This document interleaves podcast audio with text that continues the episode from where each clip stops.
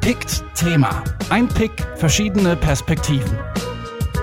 Ein herzliches Hallo hier in dieser Folge Pick Thema mit mir, Isabel Wob, und diesmal mit einem Spezial zu unserem letzten Pick Salon, den mein Kollege Carsten Lemm in Berlin veranstaltet hat.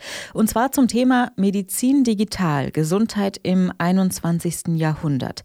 Denn eins ist klar, die Digitalisierung, die stellt die medizinische Versorgung und unser Verständnis davon, was eine gute medizinische Versorgung eigentlich ausmacht, ordentlich auf den Kopf. Das fängt ja schon damit an, dass wir auf unserem Smartphone oder auch der Smartwatch ständig unser Fitnesslevel tracken können und geht vielleicht irgendwann so weit, dass wir eben nicht mehr von einem menschlichen Arzt behandelt werden, sondern von einer Maschine. Was können wir realistisch erwarten und wie schnell geht das? Und wie muss sich unser Gesundheitssystem ändern, um diese Chancen überhaupt wahrnehmen zu können? Das sind nur wenige der Fragen, denen sich mein Kollege Carsten Lemm im PIC Salon gewidmet hat. Und dazu hat er sich drei Gäste auf das Podium eingeladen. Zum einen Tim Huse vom Berlin Institute of Health, einer Forschungseinrichtung der Charité und dem Max-Delbrück-Zentrum für molekulare Medizin. Der Auftrag des BIH ist die Überführung exzellenter Forschungsergebnisse hin zum Patienten, also in die medizinische Anwendung. Und in diesem Konstrukt BIH gibt es die Einheit Berlin Health Innovations, der ich zugeordnet bin. Das ist der Technologietransfer der sich ähm, darum kümmert, ganz konkret Erfinder und Kliniker zu identifizieren mit neuen Lösungen. Und wo wir schon bei den Erfindern sind, ist hier Larissa Middendorf mit dabei, verantwortlich für das Marketing bei Magnosco. Wir sind ein Startup in der Medizintechnik, wie gesagt, und haben das Magnosco Derma FC entwickelt.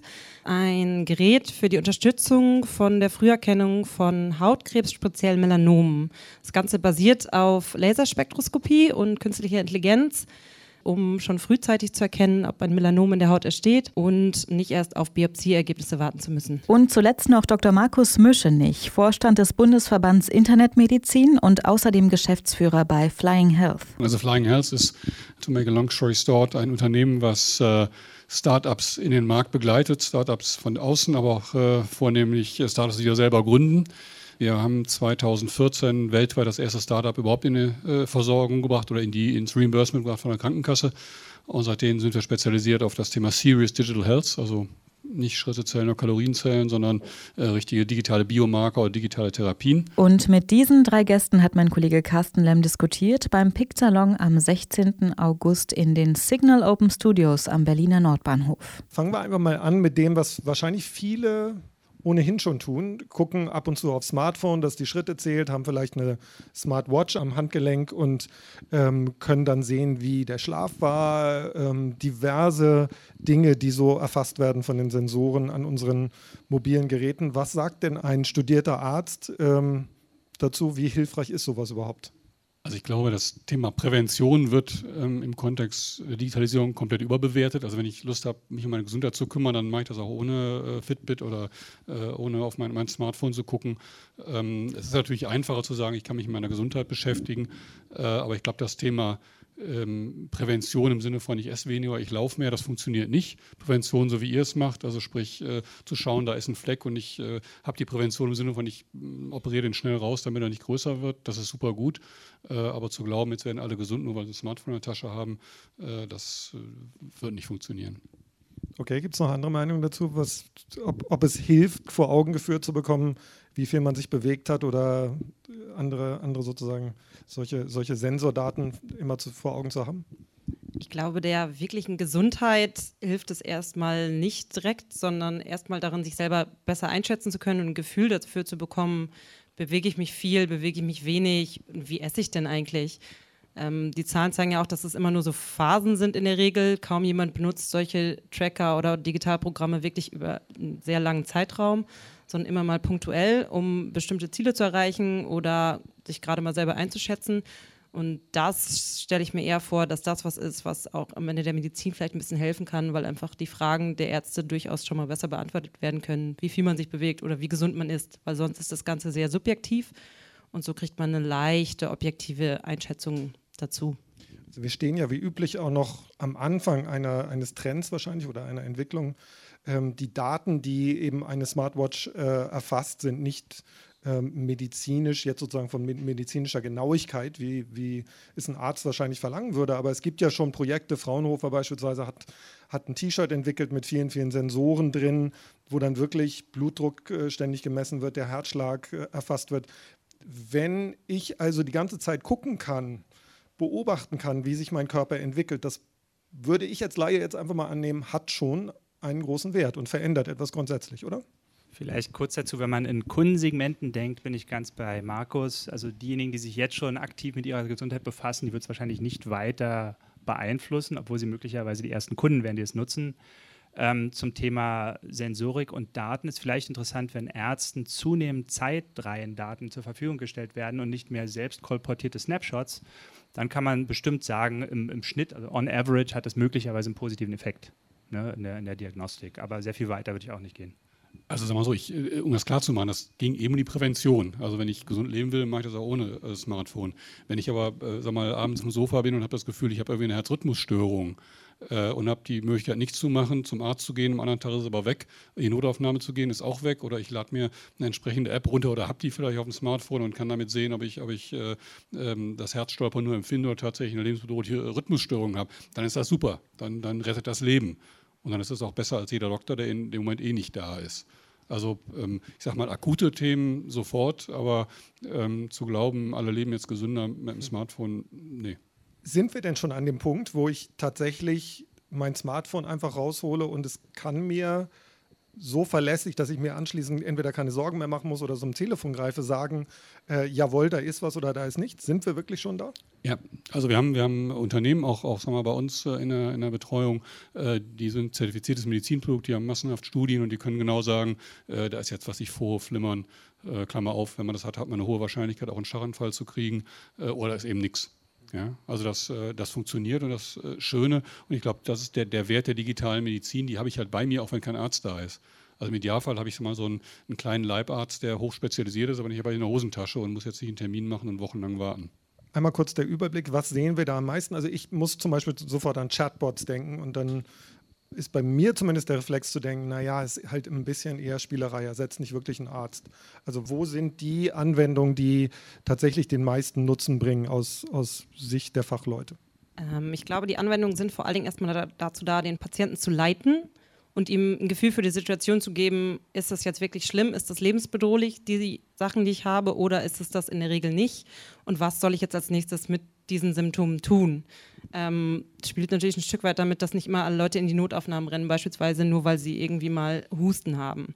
Oder aber auch, dass sie mit Symptomen, die dann mal vielleicht doch ein Herzinfarkt sein könnten, dann zur Notaufnahme gehen und nicht sagen, ach ja, ich habe ja nun Drücken, ich gehe mal dann Mittwoch zu meinem Hausarzt, sondern dann sofort reagieren. Also ich glaube, der riesige Vorteil ist erstmal, dem Patienten schnelles Feedback zu geben, wie akut ist vielleicht das, was ich fühle und was sollte ich jetzt als nächstes damit tun. Also wenn man sich guckt, was auf dem Markt ist, so, so an Chatbots, äh, da haben wir hier, hier in Berlin Ada Health, die zumindest behaupten, sie werden ziemlich gut programmiert. Ich weiß nicht, ob es da Studien gibt. Es gibt ähm, Babylon Health in, in uh, UK, die neulich eine Studie gemacht haben und gesagt haben, wir sind besser als die Doctors. Ähm, und auf der anderen Seite gibt es Chatbots wie, wie, wie Giant aus San Francisco, die das Thema ähm, Zika-Virus-Infektion gemacht haben, das Ganze über einen Facebook Messenger gemacht haben, immer von vier, fünf Monaten irgendwie 300.000 Frauen beraten haben in Südamerika äh, und dadurch eine Datenbank aufgebaut haben, also die jetzt die zweitgrößte der Welt ist zum Thema Zika-Virus und die wissen jetzt wahrscheinlich mehr als der durchschnittliche Doktor. Ja, also ähm, die Studien, die, die, die es gibt, zeigen zunehmend, dass die äh, Chatbots-Anwendungen äh, ungefähr so gut sind wie Ärzte und die ersten zeigen jetzt, die sind besser, spezialisiert auf ein Thema. Aber die gibt es ja jetzt wahrscheinlich viele ihrer Kollegen, äh, viele deiner Kollegen, wenn, wenn, pardon, wir haben uns vorher darauf geeinigt, dass wir uns duzen. Ähm, ich wusste, dass das passieren würde. Wenn jetzt ein, also es gibt zum Beispiel eine Umfrage vom Branchenverband Bitkom, da sagen nur 15 Prozent der Ärzte, dass sie äh, glauben, digitale Technologien werden tatsächlich mal Ärzte ersetzen können, wobei äh, 62 Prozent, also wirklich eine, eine, deutliche Mehrheit glaubt, dass die Prävention verbessert werden kann. Äh, jetzt sagst du, äh, so Chatbots können eigentlich schon auf dem Niveau arbeiten wie viele Ärzte. Naja, wir haben, wir haben äh, ungefähr 600 Millionen Arztbesuche im Jahr. Das sind ja nicht alles irgendwie äh, Herz-Kreislauf-Wiederbelebungen oder, oder schwere Diagnosen, sondern das ist, äh, weiß ich, ein roter Hals, ein bisschen Kopfschmerzen oder was auch immer. Das heißt, äh, die meisten Informationen sind banal. Also ich bin Kinderarzt. Ja? Der Kinderarzt lebt davon, äh, dass, dass äh, ich sag, meine Mutter in, äh, in, die Klinik kommt oder in die Praxis kommt und sagt, mein Kind hat, weiß ich, hohes Fieber und wahrscheinlich Lungenentzündung. Und auf Nachfragen sagt die Mutter dann, ja, hat irgendwie einmal gehustet und, und Temperatur von 38. Jede Oma würde sagen, also garantiert keine Lungenentzündung und auch kein Fieber. Die Omas gibt es aber nicht mehr. Aber dieses Oma-Wissen ist das Mindeste, was man in den Chatbot packen kann. Also mit anderen Worten, es gibt eine ganze Reihe von, von banalen Themen, äh, die, die schon gute Medizin sind. Ähm, und äh, für die Ärzte ist es tatsächlich schwierig. Die haben einen richtigen Kulturschock, weil die das erste Mal Wettbewerber erleben. Und ähm, die erleben natürlich Wettbewerber, die, die, die programmiert sind mit dem Weltwissen der Medizin, was, was man spätestens nach Ende des Studiums, wenn man es jemals gehabt hat, auch wieder vergisst. Das heißt, das ist ein, äh, ein Kampf, den man theoretisch nicht gewinnen kann. Es gab im Spiegel Online mal ein schönes Beispiel, als die Dampfmaschine erfunden wurde, gab es genau einmal ein Tauziehen mit einer Dampfmaschine. Danach wusste ein Mensch, das macht jetzt keinen Sinn. Und, und in diese Richtung gehen wir jetzt auch. Ja, wir, haben, wir haben IBM Watson, bei aller Kritik, äh, die schaffen es, 200 Millionen Seiten Fachliteratur in drei Sekunden zu scannen auf eine Fragestellung. Das können wir nicht, müssen wir auch nicht. Da, da, gibt es ja nun gerade in dieser Woche Berichte, dass viele, viele, die mit IBM Watson sozusagen erstmal einen Pilottest gemacht haben, eher enttäuscht waren, weil eben das reine Studieren von Daten und Auswerten von Daten doch nicht dem nahe kommt, was, was ein, äh, ein Spezialist zum Beispiel oder generell ein menschlicher Arzt mit einem weiteren Horizont dann dann hinkriegt. Genau, IBM Watson ist komplett durchgefallen. Die meisten großen Unis haben äh, die, die Verträge gelöst. Ähm, und das ist ein super gutes Beispiel. Der Unterschied zwischen IBM und einem Startup ist, IBM hat gesagt, wir haben so eine Maschine, fangt direkt an zu bezahlen, bevor wir die Daten reingetan haben. Jedes normale Startup sagt, ich mache es erstmal umsonst. Also der Chatbot von, von Giant ist umsonst, von Ada ist umsonst, von Babylon ist umsonst. Die füttern erstmal, behaupten noch nicht, es funktioniert direkt, schreiben keine dicken Rechnungen und irgendwann sind sie so gut und dann können sie wahrscheinlich auch Rechnungen schreiben. Also ein typisches Thema Big Corporate, hat einen riesen Marketingbudget, hat einen wahnsinnigen Druck, Geld zu verdienen und dann ist das genau sagen wir, die Sollbruchstelle. Ich denke, diese 200 Millionen Seiten Fachliteratur stimmt trotzdem, aber einfach nur, um die Kapazität darzustellen. Aber was ganz klar ist, bevor man einen Chatbot auf den Patienten loslässt, sollte es da eine Studie geben oder eine Situation, wo man sagt, also äh, besser als gar nichts. Aber wenn man sieht, was in den letzten Jahren passiert ist, äh, ähm, sieht man, dass ähm, die Studien, die es von vor ein paar Jahren gab, da hieß es also ungefähr 50-50, ob so ein Chatbot das Richtige sagt. Mittlerweile sind wir über 76 Prozent und der Durchschnittsarzt hat eine Fehlerwahrscheinlichkeit von 15 Prozent. Also mittlerweile ist die Tendenz eindeutig, dass die, die Ärzte einholen oder, oder besser werden bei speziellen Dingen. Also manche Dinge können die auch nicht, aber ein Herzchirurg kann wahrscheinlich auch keinen Diabetes einstellen. Also auch Ärzte können nicht alles. Bei Magnosco habt ihr ja schon etwas entwickelt, was jetzt sozusagen wirklich medizinisch sich bewährt hat und arbeitet Hand in Hand mit Kliniken und, und äh, habt jetzt nicht die, die App, sondern ähm, regelrecht ein, ein aufwendiges Instrument entwickelt, das dann im Zusammenspiel mit KI auswertet, ob ein Verdacht auf Krebs vorliegt. Erzähl mal bitte, wie genau funktioniert das? Genau, wir haben ein richtiges klassisches Medizinprodukt, so sieht es auch aus, in dem schönen weiß-grauton, den man aus Krankenhäusern kennt. Es ist ähm, fast größer und schwerer als ich. Es äh, hat einen Touchscreen, den man bedient, wo man die Läsionen aussucht. Und das Ganze funktioniert eigentlich, wie ich eben schon gesagt habe, über die Melaninfluoreszenz. Es ist eine Arztunterstützung, ähm, ganz gezielt auch, die beim Dermatologen oder beim Hausarzt eingesetzt werden kann für die Hautkrebsvorsorge. Wenn da irgendwas erkannt wird, was auffällig ist, ein Muttermal, ein Leberfleck, was sich verändert hat und die Anzeichen zeigt, dass es vielleicht ein Melanom sein könnte, dann ähm, wird der Laserkopf aufgesetzt, es wird abgescannt und äh, das, die Fluoreszenzsignale ausgewertet und dann kommt die KI ins Spiel. Die guckt sich. Warum, warum, warum kann ein Hautarzt bisher das nicht so erkennen? Warum Gibt es so ein Instrument bisher noch nicht? Er kann das natürlich ein Stück weit erkennen. Es ist jetzt nicht so, dass die nicht sehen, wenn jemand definitiv ein Melanom hat oder auch wenn sich das klassisch in die Richtung bewegt, dann kann man das sehen. Aber nicht jedes Melanom, wie das einfach bei vielen Krebsarten ist, hält sich an seine schönen Merkmale, ähm, die im Lehrbuch stehen, die ein Melanom aufzeigen. Deswegen wird oft vorsorglich einfach alles, was in eine Veränderung geht, was einfach deutlich größer wird, wo die Ränder verlaufen, ähm, wo Farbänderungen in den Muttermalen oder in den Leberflecken zu sehen sind, ähm, wird als auffällig deklariert. Es wird manchmal beobachtet und dann wird oft entschieden, wir nehmen es raus, dann sind wir auf der sicheren Seite. Und das ist eine relativ hohe Zahl, die dann entfernt wird. Mit einer relativ geringen Trefferquote. Es kommt natürlich auch ein bisschen darauf an, wie spezialisiert der Dermatologe ist, aber es ist einfach von außen nicht komplett sichtbar. Man muss schon in die Haut reingucken und das ist das, was wir machen. Melanin ist ein Molekül am Ende und wir gucken halt auf die Molekularebene der Haut. Das heißt, wir wissen wirklich, was in den Zellen passiert und können deswegen sehr früh sehen, entartet da irgendwas, was passiert da und auch inwieweit ist da schon irgendwas Richtung äh, maligne Entartung, Richtung Krebs passiert. Sollten wir es rausnehmen, sollen wir es beobachten, weil manche Sachen kann der Körper ja auch reparieren oder ähm, kann es auch einfach drin bleiben, weil das ist eigentlich der große Benefit, den wir geben können, dass vielen Patienten einfach vorsorglich dann zwei, drei, vier gleich auf einmal entnommen werden, biopsiert werden. Das sind auch jetzt nicht unbedingt die schönsten Operationen, auch wenn sie theoretisch klein sind. Und ähm, oft kommen die einfach mit einem ähm, negativen Befund, also dass zwar alles in Ordnung ist, das ist schön für den Patienten, aber wenn das öfter passiert, verliert man so ein bisschen das Vertrauen in die Methodik und in den Arzt. Und irgendwann denkt man sich, warum soll ich das nochmal rausschneiden lassen? Gerade wenn es ans Gesicht oder ins Dekolleté geht, wo es auch einfach sichtbar ist. Und da können wir einfach den großen Mehrwert schon mal liefern, dass wir es abklären können. Wir können gucken, was ist da wirklich los, muss es raus oder nicht. Und wir können es sogar theoretisch auch ein bisschen früher sehen, weil wir einfach die Molekularstruktur angucken können, was passiert da. Und die KI, ganz kurz noch, ja. macht dann was? Die KI guckt sich ähm, die Fluoreszenzsignale an. Die ganze Läsion wird abgerastert über 200 Mikrometer ähm, dass wir relativ viele Fluoreszenzsignale haben und das ist ein Lichtspektrum am Ende, das bei einer gesunden Zelle so im grün-blauen Bereich seinen Peak hat vom Spektrum und bei einer kranken Zelle ganz deutlichen Ausschlag in den roten Bereich von diesem Lichtspektrum. Und das guckt sich die KI an, weil nur weil ein Punkt irgendwo mal einen roten Ausschlag hat, ist der Patient noch lange nicht krank, sondern es kommt darauf an, wie weit sind diese Ausschläge, wie weit ist das quasi von dem Normalverlauf entfernt, gibt es Clusterungen und wie generell ist die Struktur. Das heißt, die KI macht eigentlich nichts anderes, was heißt nichts anderes, auch schon aufwendig, aber es ist eine Mustererkennung, die am Ende dabei rauskommt von diesen Lichtsignalen oder Fluoreszenzsignalen und guckt sich an, wie ist das verteilt und hat halt in der Trainingsphase, in der Lernphase gelernt, wie sind diese Muster und Fluoreszenzspektren von gesunden und wie sind die von Krankenzellen.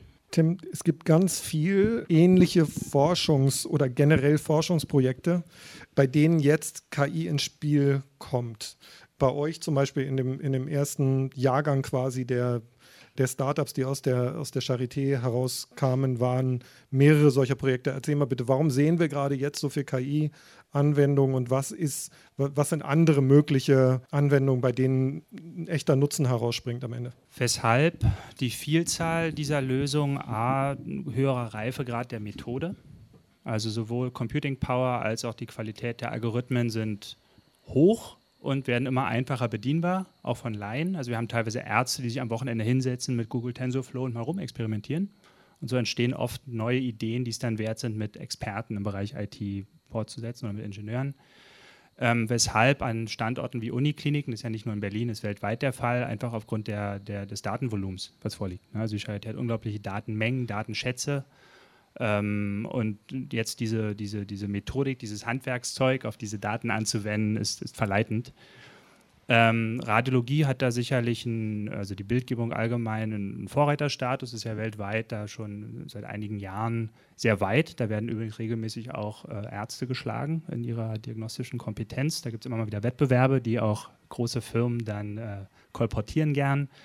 Jetzt geht es langsam an andere Datensätze und das wird, das wird nicht aufhören, das wird folgen oder weitergehen. Die äh, Co-Pickerin äh, Silke Jäger, die hier in dem Kanal Kopf und Körper ähm, sehr aktiv ist in, in Sachen Digitalmedizin, hat im April äh, einen interessanten Pick geschrieben, wird die Medizin mit Big Data besser? Kommt da so ein bisschen zu dem Fazit, Big Data findet eher Korrelationen manchmal absurde. In der Medizin braucht man aber vor allem Kausalzusammenhänge. Und deswegen nochmal in die Runde gefragt, reicht es alleine, Mustererkennung über große Datensätze laufen zu lassen, um dann auch einen Nutzen daraus zu ziehen? Je nach Fragestellung ja oder nein. Ne? Also reicht reine Mustererkennung, um bessere Medizin zu betreiben? Nein.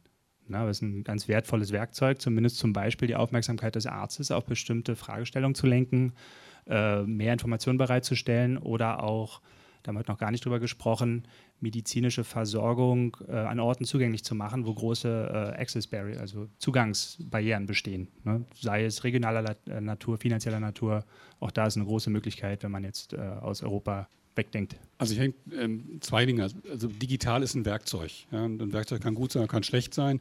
Äh, also dann ist die Frage, hm, depends, kommt drauf an. Äh, aber ich glaube, bei den digitalen Themen sind zwei Sachen wichtig. Das eine, was ich schon gesagt habe, äh, wenn irgendwo in einem Computer ein wahnsinniges Wissen ist äh, zu irgendwelchen Mustern äh, und das hat der Patient sozusagen dann, wenn er es benötigt, äh, zur Verfügung und muss sich einen Arzttermin holen, dann ist das schon mal wunderbar. Äh, und was wir in der Medizin kennen, äh, ist ganz erfahrene Ärzte, die haben so wie ein Bauchgefühl. Also als Kinderarzt ist man irgendwann auf der Intensivstation und äh, sieht so ein Baby im Brutkasten und dann geht der erfahrene Chefarzt da vorbei, guckt das Baby an und sagt, oh, das wird jetzt schwierig, passt mal gut auf, die nächsten paar Stunden wird das wahrscheinlich ziemlich katastrophal enden. Dann guckt man sich als junger Arzt dieses Baby an und sagt, verstehe ich nicht. Also sieht doch ganz normal aus, es ist doch gar nichts.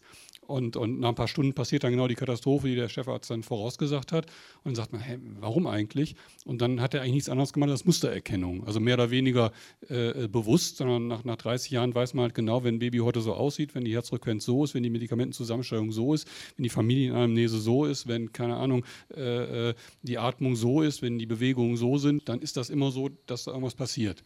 So, das ist nichts anderes als Big Data im, im menschlichen Gehirn. Problem, meistens weiß der Chefarzt nicht äh, genau, wo es herkommt, reine Erfahrung. Zweitens kann man die Erfahrung nicht weitergeben und drittens ist er irgendwann in Rente. Mhm. Also wenn ich Big Data als Bauchgefühl eines erfahrenen Arztes nehme, ist das viel sympathischer und zeigt eigentlich, eigentlich die, ähm, den Wert. Ja, und ich glaube, ähm, ähm, dann kann man auch verstehen, dass eben dann nicht der, der in, in, Rente gegangene Chefarzt plötzlich mit seinem ganzen Wissen weg ist, sondern äh, man kann dann plötzlich in einem Computer wahrscheinlich das Wissen von 500 Chefärzten haben. Und ich glaube, wenn wir eine Erkrankung haben, die irgendwie schwierig ist, dann wollen wir, ja, sagen wir mal, im Idealfall mehrere Ärzte oder, oder das Wissen von möglichst vielen erfahrenen Ärzten haben, damit uns schnell geholfen wird. Und das ist Big Data. Mhm. Wenn er sagt, ich habe wahnsinnig viele äh, Daten und macht da was mit, okay, und wie viel KI in KI drin ist und ob das einfach nette Algorithmen sind, wahrscheinlich meistens heute eher noch nette Algorithmen. Äh, aber äh, sagen wir so, wenn man einen Wirkbeweis hat, und in der Tat sind die Studien zunehmend so, dass das, äh, das was aus den, aus den Computern rauskommt, äh, arztgleich in der, in der Ergebnisqualität ist, äh, umso besser. Äh, das ist preiswerter, das ist überall hin äh, verschiffbar sozusagen, also eben nicht verschiffbar, sondern, sondern äh, streambar. Perfekt eigentlich. Mhm. Jetzt ist, ist ja Medizin ein hochregulierter Markt sozusagen aus sehr, sehr guten Gründen. Ähm, ich kann Airbnb gründen und dann weht mir der Wind ins Gesicht, weil ich vielleicht gegen Regeln verstoße, aber ich bringe normalerweise keine Menschen damit um, während wenn ich als Medizin-Startup in den Markt gehe und womöglich eine Million Kunden finde, äh, kann das ganz fatale Folgen haben, ganz buchstäblich. Das heißt, wie schafft man überhaupt Innovation in so einem regulierten Markt? Wie kriege ich zum Beispiel Forschungsprojekte, die sich im Grunde genommen im Labor schon bewährt haben, wie mache ich daraus eine Firma und wie kriege ich diese Firma dann in die, beispielsweise ein Produkt, in die Praxen? Das ist eine sehr vielschichtige Frage. Die kurze Antwort ist sehr langsam und sehr vorsichtig, weil eben aus gutem Grund die Barrieren so hoch sind. Ne? Also ein, ein, Konzept zu erarbeiten, Prototypen ist relativ leicht und da dürfen ja forschende Einrichtungen, äh, haben ja gewisse Freiheitsgrade äh, zu experimentieren. Aber sobald das in Richtung Markt geht, sind, muss da klinische Evidenz geliefert werden. Da besteht Aufholbedarf, Nachholbedarf auf der regulatorischen Seite. Ganz klar, wir waren gerade beim Thema künstliche Intelligenz. Wie gestaltet man klinische Studien äh, mit AI? Ja, dieses sogenannte Blackbox-Problem ist ja da äh, bekannt. Also weshalb wird jetzt folgendes Muster so erkannt, wie es eben erkannt wurde? Da gibt es auch Lösungsansätze, um das visuell nachverfolgbar zu machen für den Menschen. Ähm, aber da ist noch viel zu tun. Ja, und, und wie baut man solche Produkte? Man kann auch andersrum sagen, ähm, Constraints oder, oder Rahmenbedingungen äh, können auch Kreativ Kreativität fokussieren. Und ich glaube, genau in diesem Modus sind die Ärzte und die Forscher, die wir sehen, die wissen, das ist alles hochkomplex, hochgradig relevant und nicht trivial. Und eben deshalb wollen sie es probieren. Wenn es, wenn es lange dauert, heißt das natürlich auch unter Umständen, dass Menschen leiden oder sogar sterben, weil Produkte, die ihnen helfen könnten, nicht schnell genug in die Praxis übergeführt werden. Wie kriegen wir mehr Tempo rein? Ja, möglicherweise hilfreiche Produkte kommen später und möglicherweise schädliche äh, werden ganz verhindert. Also wie sieht da Kosten-Nutzen aus? Da ist wahrscheinlich Risikoaversität sinnvoll. Wie wird es schneller? Ist eine ganz schwierige Frage. Vielleicht ein kurzer Punkt. Wir beobachten an der Uniklinik, dass die Ideengeber oder die Startups, die angehenden Startups sind nicht ideenbasiert, sondern forschungsbasiert. Das heißt, die Personen, die die haben, die Erfinderinnen und Erfinder, sind oft Mitte 30, haben eine berufliche Karriere hingelegt und haben hohe Hürden zu sagen, ich wage jetzt den Sprung. Ja, ich werde jetzt Unternehmer und Unternehmerin und zwar Vollzeit. Ne? Also selbstständig ist ja selbstständig. Und da sind wir schnell beim Thema Anreiz. Ne? Also wenn die medizinische Karriere primär auf A, Erfahrung, nachweisbar zum Beispiel OP-Erfahrung äh, fußt und B, Publikationen, dann ist es kein direkter Anreiz, Unternehmer zu werden. Ne? Und das ist was, was keine einzelne Uniklinik heben kann. Das ist ein Gesellschaftsdiskurs. Und wenn man Tempo erhöhen wollen würde, könnte man bei diesen Anreizen ansetzen. Ihr seid mit Magnosco, ähm, habt es schon geschafft, aufzubrechen in diesen hochregulierten Markt. Wie, wie seid ihr vorgegangen? Wir kommen aus der gleichen Ecke. Also wir hatten auch ein bisschen das Problem, dass eigentlich, was heißt Problem? Bei uns ging es ja gut aus, aber es kommt auch aus einem reinen Forscherteam, die selber gar nicht so sehr das Gründungsinteresse hatten, wo dann auch erst jemand von außen kommen musste oder jemand, der zumindest nicht direkt diese Methodik mitentwickelt hat und gesagt, lass uns das doch mal zu einem Prototypen wirklich für ein Produkt entwickeln und lass uns gucken, ob wir das nicht so weit treiben können, dass es auch serienfertig oder marktreif wird und wir wirklich in diese Zulassungsstudie gehen können. Das waren wirklich nicht, nicht nur die Forscher an sich, sondern es hat noch eine Komponente B quasi gefehlt, die das Ganze auch aus der wirtschaftlichen Sicht tragen konnte und auch diese Regulatorik und diese ganzen rechtlichen Geschichten, die auf einen zukommen, auch schon ein bisschen besser durchblicken konnte, weil das ist am Ende das große Problem, gerade in den Medizinproduktregelungen, die ja jetzt nochmal angepasst wurde, ähm, dass man erstmal da durchsteigen muss und gucken muss, wie geht's. Dazu braucht man eine gute Finanzierung, weil diese Studien sind erstmal teuer und es passiert länger nichts, dauern lange und man gibt erstmal Geld aus und es passiert nichts. Das heißt, man braucht auch gute Investoren.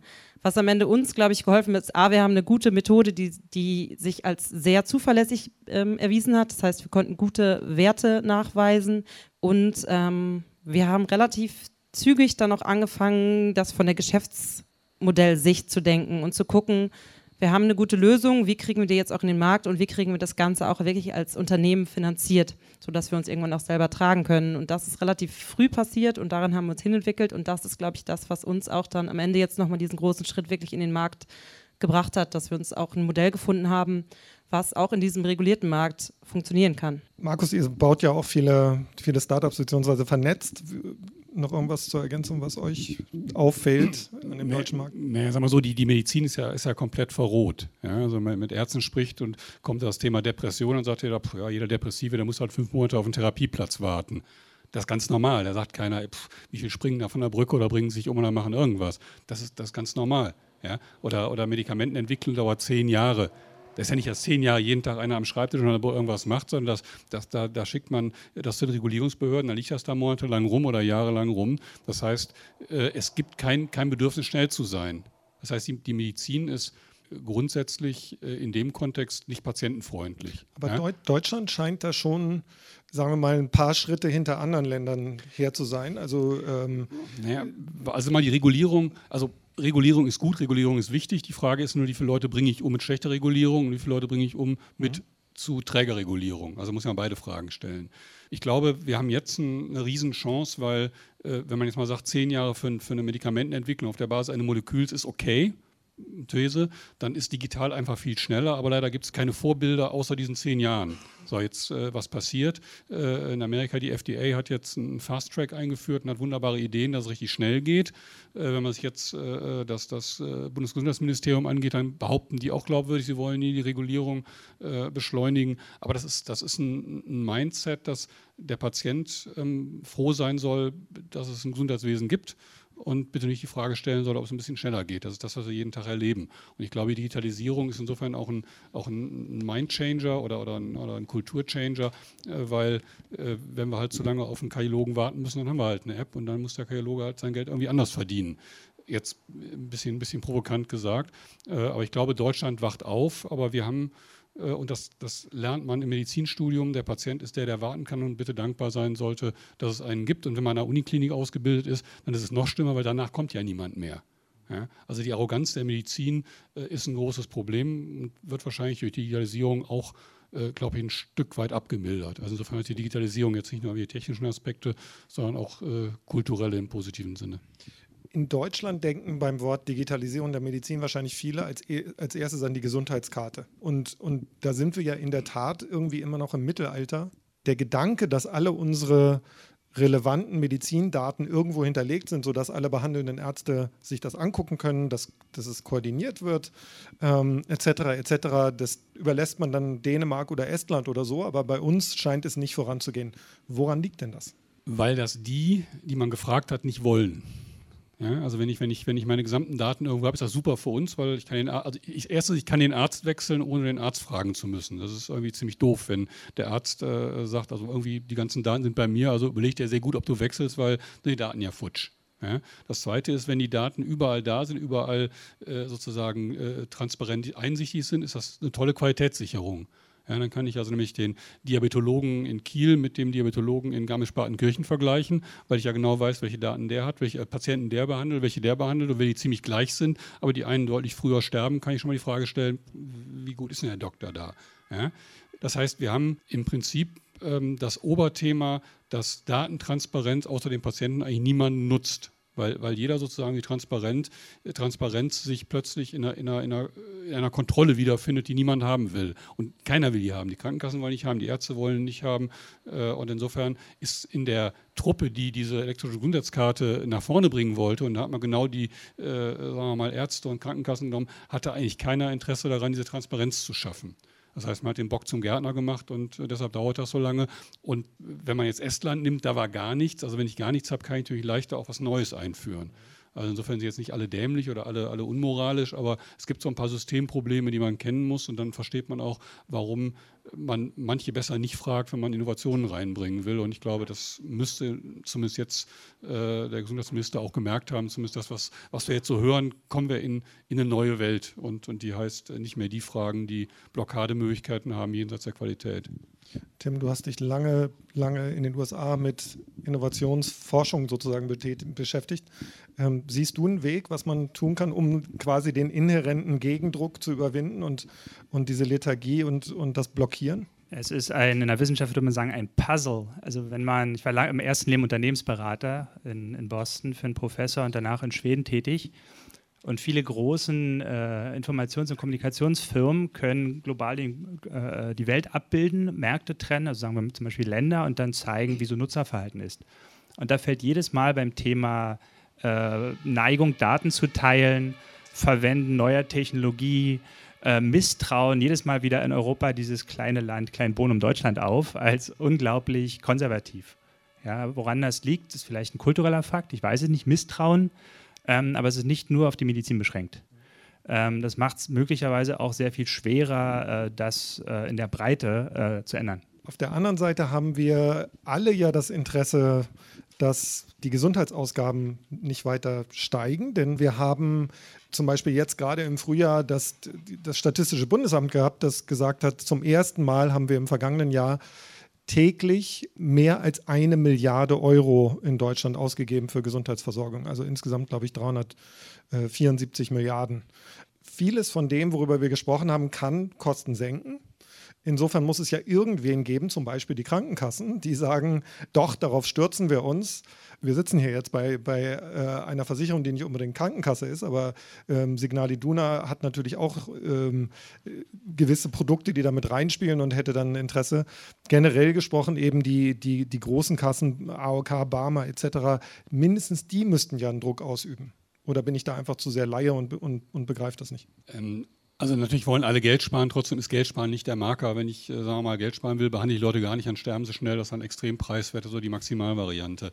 Äh, die Signali Dunas, wissen wir, weil die bei uns auch partnert, äh, ist erstaunlicherweise oder positiverweise ähm, in Sachen Innovation, nicht in Sachen Innovation, weil man da Geld sparen kann. Ähm, die Krankenkassen zum Teil ist das der Antrieb. Ähm, aber äh, ich glaube, man kann tatsächlich Geld sparen. Also wer, äh, wenn man sieht, äh, ich sage mal, eine Online-Sprechstunde in Amerika, wo es relativ transparent ist, kostet ungefähr ein Drittel weniger als, also mindestens ein Drittel weniger äh, als, als eine Vis-à-vis-Sprechstunde. Äh, und in dem Moment, wo ich irgendwas automatisieren kann, dann wird es billiger. Und wenn eins die digitale Welt lernt, dass banale äh, Handlungen plötzlich preiswert oder umsonst werden. Klammer auf, jetzt ob man das Thema, ich verkaufe dann die Daten jetzt in der Medizin haben will, natürlich eher nicht. Äh, das heißt, die, die Digitalisierung wird dazu führen, dass simple Themen oder simple, simple Dinge deutlich preiswerter werden. Mhm. Jetzt muss man mal wissen, wenn man in eine Praxis kommt, verdient ein Arzt eigentlich nur Geld, wenn er simple Dinge macht. Ja, deshalb muss man ja immer einmal zum Quartal zum Arzt, weil äh, allein der erste Handschlag ist dann sozusagen ganz simpel und bringt schon eine gewisse Pauschale. Das heißt, das ganze Vergütungssystem in der Niederlass also in, in der ambulanten Medizin basiert darauf, dass banale Tätigkeiten gut vergütet werden. Mhm. Mit anderen Worten, wir müssen wenn wir Geld sparen wollen, einmal äh, mal, oder qualitätsgesicherte Produkte, die gut sind und billiger sind, in den Markt bringen und müssen das komplette Vergütungssystem ändern. Denn ich meine, jetzt Ärzten weniger Geld zu geben, nur so, äh, weil man Spaß hatte, weil die immer zu viel verdient haben, ist ja auch nicht die Lösung. Mhm. Ja? Aber wir haben eine Riesenchance, äh, Geld zu sparen. Was aber viel wichtiger ist als das Geldsparen, zumindest äh, aus meiner, meiner Sicht als Arzt, ist, wenn ich von den 600 Millionen Arztkontakten jetzt 200 Millionen digital erledige über Smartphone, dann sind die Patienten, die in der Praxis äh, landen, natürlich mit viel mehr Arztbindungszeit versehen. Das heißt, die, die den Arzt wirklich brauchen, haben viel mehr Zeit beim Arzt. Also und der Arzt ich, ich, hat mehr Zeit für Sie. Ja, und ich meine, warum haben wir denn Medizin studiert? Wir haben Medizin studiert nicht, um nach drei Minuten zu sagen, sorry, der Nächste kommt und da ich nur für banale äh, Dinge bezahlt werde oder besser bezahlt werde und da ich 100 Patienten am Tag machen muss, um meinen Lebensstand zu halten, ist das schöner, ich habe nur 30 Patienten, die sind alle wirklich krank. Dafür haben wir studiert. Ja, also mit anderen Worten, das Thema digital ist ein Gamechanger, das ist ein Paradigmenwechselproduzent, aber das ist gut und das ist eben auch gut, wenn man ein bisschen drüber nachdenkt, für die, die sich vielleicht im Moment bedroht fühlen und das sind mhm. wahrscheinlich im Moment erstmal die Doktors. Larissa, was sagen die Ärzte, mit denen, die mit eurem System arbeiten, fühlen die sich zum Beispiel stärker als, als Begleiter von Patienten statt Patienten zu behandeln, wenn es womöglich schon zu spät ist? Oder, oder eben äh, fühlen die sich besser, weil sie nicht invasive äh, Operationen äh, dann am Ende zu verantworten haben, die eigentlich unnötig gewesen wären? Also die Ärzte, mit denen wir im Moment arbeiten, die haben vor allen Dingen erstmal Interesse an neuer Technologie und natürlich daran, die Behandlung besser zu machen. Die kennen auch die Zahlen, die wir immer nennen, ähm, dass die Trefferquoten zum Teil gerade in schwierigen Fällen nicht so hoch sind. Und die hören auch ihre Patienten, die da sitzen und sagen, nee, ich will das nicht rausgeschnitten haben. Oder den anderen Fall, mhm. das sieht ganz anders aus als vorgestern, das muss in jedem Fall raus. Das heißt, unsere Technologie ist nicht nur eine diagnostische Hilfe von der physikalischen Sache, sondern sie ist auch eine Kommunikationshilfe für den Arzt.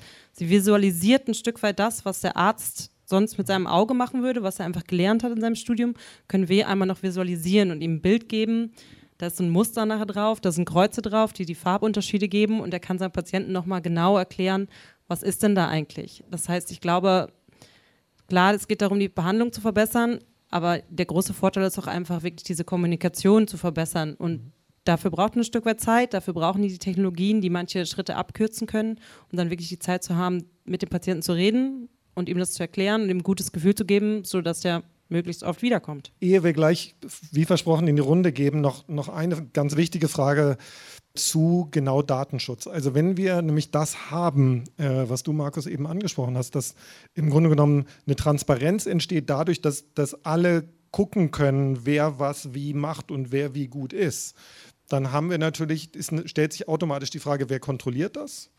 Und wie schützen wir diese Daten überhaupt? Ähm, das klingt theoretisch ja eigentlich sehr gut, aber in der Praxis doch sehr schwierig. Also zwei Sachen. Einmal Datenschutz ist wichtig. Keiner will, dass die Daten irgendwie beim Arbeitgeber oder bei irgendeinem landen, wo sie nicht landen sollen. Äh, zweite Bemerkung, wir haben auch in der nicht digitalen Welt keinen Datenschutz. Also äh, der äh, Beauftragte von, von Jens Spahn, Bundesgesundheitsminister Gottfried Ludewig, erzählte neulich, er war in der Charité, hat irgendein Problem gehabt und sagte, ich sah Riesenmengen an Akten, die aufgeschlagen irgendwo rumlagen äh, und da konnte ich auch reingucken. Also mit anderen Worten, wir haben auch da jetzt nicht einen Benchmark mit totaler Sicherheit. Äh, ich glaube, das kann man lösen. Ich glaube auch, dass das, das gehört dazu, wie, äh, wie Medikamente steril zu verpacken. Das ist schwierig und das muss man machen. Ähm, es gibt äh, einen, einen Ausspruch vom, auch vom Gesundheitsminister und der wird verschiedenen zugeschrieben, Datenschutz ist was für Gesunde. Also wenn, wenn, wenn ich jetzt ein Röntgenbild habe, wo ich wissen will, ist das jetzt böse oder gutartig, dann schicke ich natürlich per E-Mail. Ist mir vollkommen egal, wer das sieht, weil ich will nach zwei Minuten wissen, äh, auf was ich mich vorbereiten muss. Deshalb, sagen wir mal so, muss die Politik nicht nur sagen, Datenschutz ist wahnsinnig wichtig und wahnsinnig kompliziert, sondern der muss auch usable sein. Und in dem Moment, wo der usable ist, wird er auch eingehalten. Aber ähm, ob der wichtig oder unwichtig ist, nicht die Frage. Der ist wichtig, klar. Gut, dann ist, gab Fragen vorhin schon. Wer, wer möchte? Hallo zusammen. Ähm, meine Frage kreist sich darum, dass ähm, bei dem großen Thema künstliche Intelligenz. Wenn ich das richtig umreiße, geht es zum einen um künstliche Intelligenz als das Nachbilden der menschlichen Intelligenz und zum anderen um Intelligent Augmentation. Und beides hat ja Auswirkungen auf das Rollenbild und das Kompetenzspektrum der Ärzte. Und wie schätzen Sie das ein? Wird sich das ändern im Laufe der Zeit und arbeiten Sie da auch mit den Ausbildungsstätten zusammen, wie sich dann die medizinische Ausbildung auch ändern muss. Und ähm, zum Thema Daten, es gibt in der Schweiz so eine Art Datengenossenschaft, wo man seine Daten freiwillig übertragen kann. Und dann werden die genutzt für Forschung und dergleichen und man bekommt dann quasi ein Revenue daraus. Und vielleicht wäre das eine Möglichkeit, dass Patienten ihre Daten freiwillig zur Verfügung stellen und dann gleichermaßen davon profitieren. Vielen Dank. Wer möchte?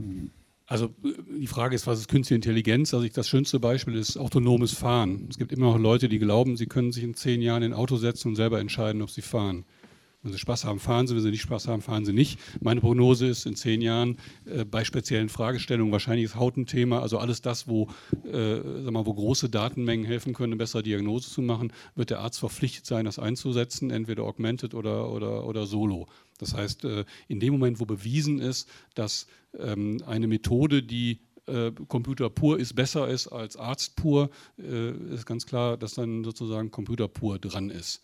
Ähm, was, was man, äh, also eine Geschichte zum Thema äh, künstliche Intelligenz und dann ist, ist das eben nicht mehr die Frage, ist das jetzt irgendwie äh, so gut wie ein super toller Arzt, äh, wie ein wahnsinnig erfahrener Arzt. Es gibt ähm, äh, von, von Google mit, mit ich glaube, DeepMind-Technologie, also von der Firma DeepMind, äh, da guckt man in den Augenhintergrund und Google kann halt sagen, welche Erkrankungen man hat. Das kann ein sehr erfahrener Augenarzt auch, weil man im Augenhintergrund das sehen kann. Aber äh, diese Technologie kann, so wird kolportiert, auch sagen, ob das ein Mann oder eine Frau ist, in dessen Auge man geguckt hat. Aber keiner weiß warum. Und dann merkt man eigentlich, was da passiert ist. Es ist nicht so, dass man den Superprofessor abbildet mit einer App oder mit, mit irgendeiner Anwendung, sondern man bildet einen ab, der irgendwie zehnmal besser ist als der beste Professor der Welt. Das andere Thema Datenspende finde ich, find ich äh, sehr gut. Ich vermute mal äh, oder ich weiß, dass es verschiedene Startups gibt, die äh, dafür sorgen wollen, dass man seine Daten verkaufen kann. Und jetzt wird das die zentrale Frage sein, äh, werde ich sozusagen äh, mein persönliches Geschäftsmodell entwickeln, indem ich als Diabetiker oder als irgendwie Erkrankter meine Daten auf den Marktplatz gebe und wer auch immer will die kaufen und darf die kaufen dann ist das nicht mehr Spende, sondern ist das ein Geschäftsmodell. Äh, oder sagt der Gesetzgeber, was auch möglich ist, ich darf das nicht. Aber Datenspende wäre eigentlich perfekt, weil ich glaube, da die meisten Gesundheitsleistungen von allen finanziert werden, nämlich unser Gesundheitssystem, was solidarisch ist, ist das eine super gute Idee. Da muss ich kurz einhaken, weil viele spenden ja ihre Daten unbewusst oder, oder ohne es wirklich zu wollen. Ähm, wir sehen jetzt schon, dass, dass ähm, Apple und Google zum Beispiel mit in den Smartphone-Betriebssystemen äh, Schnittstellen bauen für alle möglichen Anbieter von Gesundheits-Apps und die Daten fließen dann bei ihnen zusammen. Das ist sozusagen eine Datenspende, äh, die mir unter Umständen gar nicht bewusst ist. Das kann es eigentlich nicht sein. Das kann auch nicht in unserem Interesse sein, dass dann, äh, selbst wenn da ein DSGVO davor sitzt, ähm, also neue Gesetze, die Datenschutz eigentlich schaffen sollen, womöglich davor sitzen, äh, ich klicke das irgendwie weg, weil es ja nutzen will und am Ende laufen die Daten dann halt ähm, im, im Silicon Valley zusammen. Gibt es irgendeine Initiative überhaupt schon in Deutschland, die die dem etwas entgegensetzt?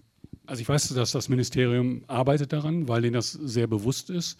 Äh, das Problem äh, ist halt, digitale Geschäftsmodelle funktionieren. Ähm, Google ist umsonst und nutzen meine Daten. Und die meisten Apps sind deshalb umsonst, wie wir alle wissen, weil man mit den Daten bezahlt. Wenn man aber jetzt zu einer Krankenkasse geht und sagt, ich habe hab ein super tolles Produkt, dann sagen die, wieso kostet das denn irgendwas? Das heißt, wir haben hier ein Thema, das darf nicht passieren, aber in den Köpfen derer, die es bezahlen, ist immer noch drin, ist ja nur eine App die ist ja eigentlich umsonst, so 99 Cent. Äh, äh, und ich glaube, es muss, ein, also es muss ganz klar ähm, transparent gemacht werden, was passiert mit den Daten. Und es muss sozusagen dieses, wenn, wenn ich mit den Daten kein Geld verdienen darf, muss irgendwie anders bezahlt werden. Und ich glaube, das ist ein Thema, äh, was man lösen muss, aber unterm Strich ähm, darf nicht sein. Äh, und da sollte auch laissez-faire nach dem Motto, ist mir doch egal, ich bin auch gesund, sollte da jetzt äh, kein Argument sein. Eine der angesprochenen Lösungen, glaube ich, in der Schweiz ist auch aus der Charité mit initiiert. Ähm, MiData, ich weiß nicht, ob das genau die Lösung ist, die Sie meinten, stellt den Patienten in den Mittelpunkt seiner oder ihrer Daten und soll ermöglichen, dass halt gezielt Daten geteilt werden können in Eigenverantwortung. Was ich ganz spannend finde, ist, dass wir auf eine Fragestellung zulaufen, was passiert in einer Welt, wo die besten Algorithmen die meisten Daten brauchen und diese Lösung von Firmen angeboten werden. Was dann nämlich passiert, ist, die besten Diagnosen aus dem Privatsektor kommen. Also nicht mehr die Methoden, die Tools, die Werkzeuge, sondern die Diagnosen an sich. Und aus einer Forschungsinstitution kommt, also jetzt mit, dem, mit der, mit der Uniklinik Brille, die, die, die, die Grundinformationen für Forschung damit auch im Privatsektor liegen. Und das ist eine ganz grundlegende Fragestellung, Herausforderung. Ich möchte es nicht Problem nennen, aber auch da kann man, gibt es spannende Lösungen, gibt es die ersten Bücher dazu, ähm, äh, zwangsweise Daten, also die einerseits kommerziell genutzt werden, auch in irgendeinen Pool zu geben, der öffentlich genutzt werden kann. Und das ist ganz wichtig, weil sonst die Versorgung im Gesundheitsbereich und vielen Energien anderen auch halt weiter privatisiert wird und dadurch schwer reguliert werden kann. Ne? Ist jetzt jemand dringend auf eine Frage? Da hinten. Tim, du hast vorhin von einem Blackbox-Problem gesprochen. Da ging es, glaube ich, um die Nachvollziehbarkeit von digitaler Diagnostik. Äh, das klang interessant, aber ich habe es nicht verstanden. Kannst du es äh, noch ein bisschen erläutern? In der Medizin sollen ja kausale Zusammenhänge nachgewiesen werden können. Und wenn die hinreichend belegbar sind, dann werden Diagnosen oder Medizinprodukte zugelassen. Künstliche Intelligenz erkennt Muster und es ist aufgrund dieser großen Datenvolumina, Markus, du hast ja, was heißt 200 Millionen Seiten Text in drei Sekunden, ist also für den Menschen nicht mehr nachvollziehbar, ist denn, was da als Muster kolportiert wird, richtig? Weshalb äh, hat jetzt die KI am Ende Handlungsempfehlung oder, das, äh, oder, oder, Resultat äh, grün oder rot? Ne? Das ist das sogenannte Blackbox-Problem. Also aufgrund welcher Daten entscheidet der Computer die, die Methode ähm, Outcome A oder B? Und da wird jetzt sehr viel vor allem im Bereich Visualisierung, weil es durch Menschen schnell große Datenmengen äh, prozessierbar sind, getan, die es den Menschen wiederum ermöglichen soll, durch Stichproben zu gucken, weshalb ist denn jetzt die Empfehlung so oder so. Ja, aber es ist äh, ein Stück Autonomie, die der Mensch weggibt mit dieser künstlichen Intelligenz. Noch jemand? Irgendeine. Gut. Ähm, die Larissa wollte ich noch fragen. Ähm, wenn, wenn ihr jetzt so ein Gerät ausliefert an einen Arzt, ähm, wie ist denn dann die Situation, ähm, wer bezahlt denn dann für so eine Untersuchung? Ist das dann schon bei den Kassen durch? Bezahlen das alle Kassen? Bezahlt das äh, nur private Versicherer? Bezahlt es noch überhaupt niemand? Wie kommt so ein Produkt in den Markt ähm, bezüglich seiner, der Finanzierung der Anwendung dann? Bei uns ist es im Moment eine Igel-Leistung, das heißt, im Moment zahlt der Patient selber dafür. Ähm, es gibt Abrechnungsziffern für eine Gebührenordnung für Ärzte, die können bei den Privaten eingereicht werden. Das heißt, Privatversicherte können es sich erstatten lassen, aber als gesetzlich Versicherter zahlt man im Moment als Zusatzleistung selber dafür. Das Verfahren für die ähm, gesetzlichen Krankenkassen ist ein relativ langwieriges Verfahren. Wir sind ein relativ junges Unternehmen und auch eine junge Technologie, zumindest in deren Zeitrechnung.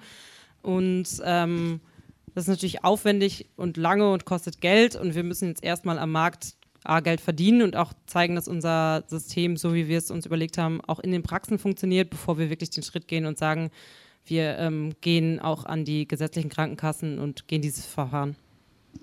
So, hier vorne war noch eine Frage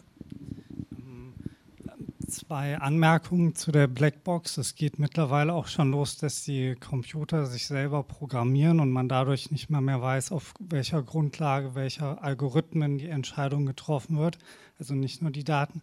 Und dann wollte ich noch schnell sagen, weil vorhin auch psychische Kranke im Gespräch waren. Es gibt ein Start-up Self-AP, wer hier zuhört und vielleicht jemanden kennt, die diese Lücke schließen wollen in diesem halben Jahr. Und das Dritte, ähm, im Rahmen der künstlichen Intelligenzanwendung wird ja viel von Diagnostik gesprochen. Und das ist ja immer nur der erste Schritt und dann kommt ja ähm, die Betreuung, die Behandlung.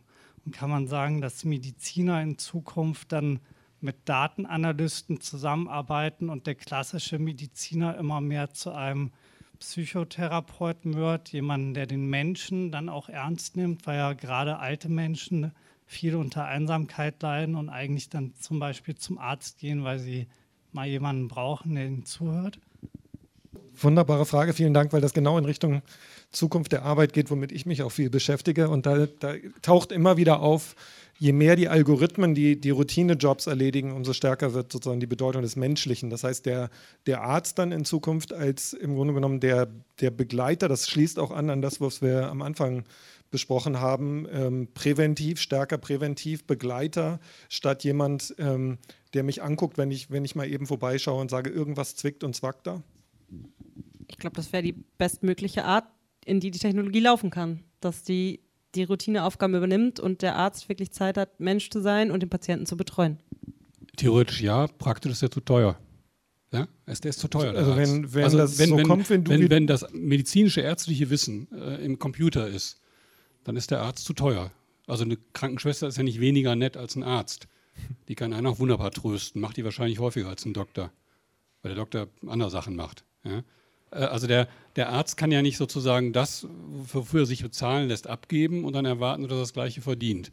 Mit anderen Worten, also wenn ich sage, der Arzt ist der, der also wir, wir brauchen eigentlich nur noch einen Begleiter, den Patienten, der den Patienten tröstet, in den Arm nimmt, dann ist das genau das, was wir brauchen. Und dann ist halt die Frage, was sagt die Gebührenordnung dazu? Und dann werden wir irgendwann in, in Wettbewerb kommen, wer macht das am preiswertesten. Und da kann man als Arzt halt nicht sagen, ich bin besser als eine Krankenschwester, ich bin besser als ein Psychologe, also alle die, die eigentlich preiswerter sind. Das heißt, wir kommen äh, definitiv da in, äh, in Honorarthema. Aber ist das nicht ein bisschen zu stark zugespitzt jetzt, weil wir ja eigentlich gesagt haben, Algorithmen können sehr gut bestimmte Aufgaben erledigen, aber sind eben nicht so flexibel wie ein menschlicher Arzt zum Beispiel. Und ähm, brauchen im Grunde, wir brauchen sie, sie können wunderbar den Menschen ergänzen, aber eben nicht ersetzen. Und dann ist ja doch weiterhin der Arzt gefragt, der im Zusammenspiel mit den Systemen, mit den Daten ähm, eben das sozusagen das ganzheitliche äh, unternimmt, oder nicht? Naja, kann man ja ein Spiel machen. Ja? Also man liegt im Krankenhaus und, und hat irgendwie eine Krankheit, die keiner kennt. Dann kommt ein Chefarzt rein und sagt, also wir sind seit 25 Jahren hier und super, ab wahnsinnige Erfahrung ähm, und dann sagt man aber super, 25 Jahre ist klasse. Nächste Szene liegt im gleichen Bett, gleiche Erkrankung, kommt eine Krankenschwester rein und sagt, ich habe hier einen Laptop, 2000 Chefarztjahre Erfahrung. Ja? Und handhalten kann ich auch. Jeder kann ja entscheiden, ob er den Doktor nimmt oder die Krankenschwester. Aber äh, wie gesagt, wir, wir müssen, und das haben wir, glaube ich, eben vergessen zu, zu beantworten, es wird ein, Rollenthema geben äh, des, des Arztbildes. Meine, äh, mein Verständnis ist, die Ärzte können froh sein, weil sie nicht mehr banale Sachen machen müssen, sondern wirklich nur noch schwierige Sachen, die nicht IT-technisch abzubilden sind. Äh, aber irgendwann ist man auch beim Geld. Ja, und eben nicht nur Geld billiger, weil ich, weil ich, weil ich äh, sozusagen Arztleistungen komplett ersetze, sondern die Frage, wer muss noch was machen. Und das sind jetzt die Diskussionen, die so langsam angestoßen werden. Und das sind auch die Diskussionen, die als Subtext laufen bei, bei irgendwelchen Blockadethemen. Also die Ärzteschaft hat im Moment einfach ganz viel Angst und die darf die auch haben, weil jetzt gerade Dinge passieren, die irgendwie seit 2000 Jahren nicht passiert sind. Insofern ist das alles okay. Äh, aber ähm, Botschaft äh, digital ist deutlich mehr als ein dicker Computer oder ein Algorithmus oder künstliche Intelligenz. Das ist ein, ein Game Changer und äh, der ähm, wird in dem Fall, glaube ich, maximal positiv für Patienten sein und alle anderen müssen sich das Positive noch erkämpfen.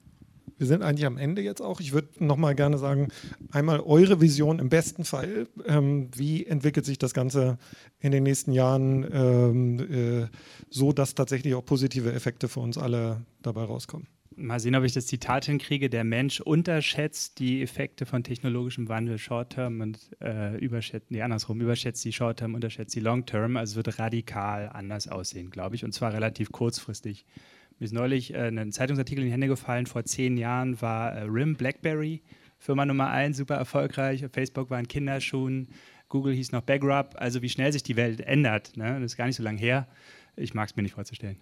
Ähm, ich glaube auch, dass wir ähm, definitiv zu vorsichtig sind in unserer Einschätzung, was die Technologie noch alles kann. Das ist aber, glaube ich, auch okay, weil man sonst auch, wir reden ja auch von Patienten, die würde man auch komplett überfordern, wenn man ihnen sagt, gewöhn dich schon mal an den Roboter hier, der ist demnächst ein Arzt. Ich glaube, deswegen ist es vielleicht auch manchmal gesund für uns, dass wir uns nicht das komplette Szenario, wie es werden wird, vorstellen können. Ähm, aber ich denke auch, dass da gerade durch künstliche Intelligenz, durch die ganzen Daten, umso besser wir sie auch sortieren, ordnen und auswerten können, nutzen können, ähm, noch deutlich Spielraum ist, mehr Gesundheit zu schaffen, mehr Wohlbefinden und Ärzte schon auch sich darauf einstellen müssen, sich mit diesen Technologien auseinanderzusetzen, um für sich einen Weg zu finden, die bestmöglich zu nutzen und nicht einfach nur koexistieren. Also man muss immer vorsichtig sein, wenn man sich in Patienten reinversetzt, wenn man es gerade nicht ist. Aber ich glaube, jeder, der mal Patient war und saß nur beim Zahnarzt, weiß, dass Patient irgendwas mit Angst und Sorge zu tun hat. Und ich glaube, was, was ich mir wünsche, ist, dass diese Phase der Angst und Sorge einfach kürzer wird. Also kürzer, weil ich schneller zum Arzt komme, kürzer wird, weil ich schnell Diagnose kriege oder weniger wird, weil ich weiß, das ist die beste Möglichkeit, die man heute machen kann. Also das Thema digitale Geschwindigkeit einfach äh, so interpretieren, dass die Zeit, in der man Angst hat, kürzer wird. Wunderbar, vielen Dank. Das war der, unser PIC-Salon hier in Berlin zum Thema Medizin. Wir haben gesprochen mit Larissa Mittendorf von Magnosco, ähm, Dr. Markus Mischenich von Flying Health und dem Bundesverband Internetmedizin und Tim Huse von Berlin Health Innovations. Vielen Dank für alle, die hier gekommen sind. Vielen Dank für alle, die zugehört haben. Ähm, ich möchte noch einen dickes Dankeschön loswerden an Franziska Bröker hier von Signals Open Studios, die das uns sehr, sehr toll alles organisiert hat und äh, Maximilian Roche von PIC, der mitgeholfen hat, diesen Abend möglich zu machen. Und nochmal vielen Dank für eure Aufmerksamkeit und eure Zeit. Tschüss. Das war der Mitschnitt des PIC-Salons zum Thema digitale Medizin vom 16. August 2018 in Berlin. Mein Kollege Carsten Lemm hat hier diskutiert mit Dr. Markus Mischenich, Vorstand des Bundesverbands Internetmedizin und Geschäftsführer beim Unternehmen Flying Health. Außerdem mit Larissa Middendorf vom medizintechnischen Startup Magnosco, die ein Gerät zur Früherkennung von Hautkrebs entwickelt haben. Und mit Tim Huse vom Berlin Institute of Health, einer Forschungseinrichtung der Charité in Berlin, und dem Max-Delbrück-Zentrum für molekulare Medizin. Wenn ihr keine Folge Pick Thema mehr verpassen wollt, dann abonniert doch einfach den Podcast und schreibt uns auch gerne, wie euch diese Folge Pick Thema Spezial gefallen hat. Ich verabschiede mich an dieser Stelle. Mein Name ist Isabel Wob und ich sage bis zum nächsten Mal. Pickt Thema. Ein Pick, verschiedene Perspektiven.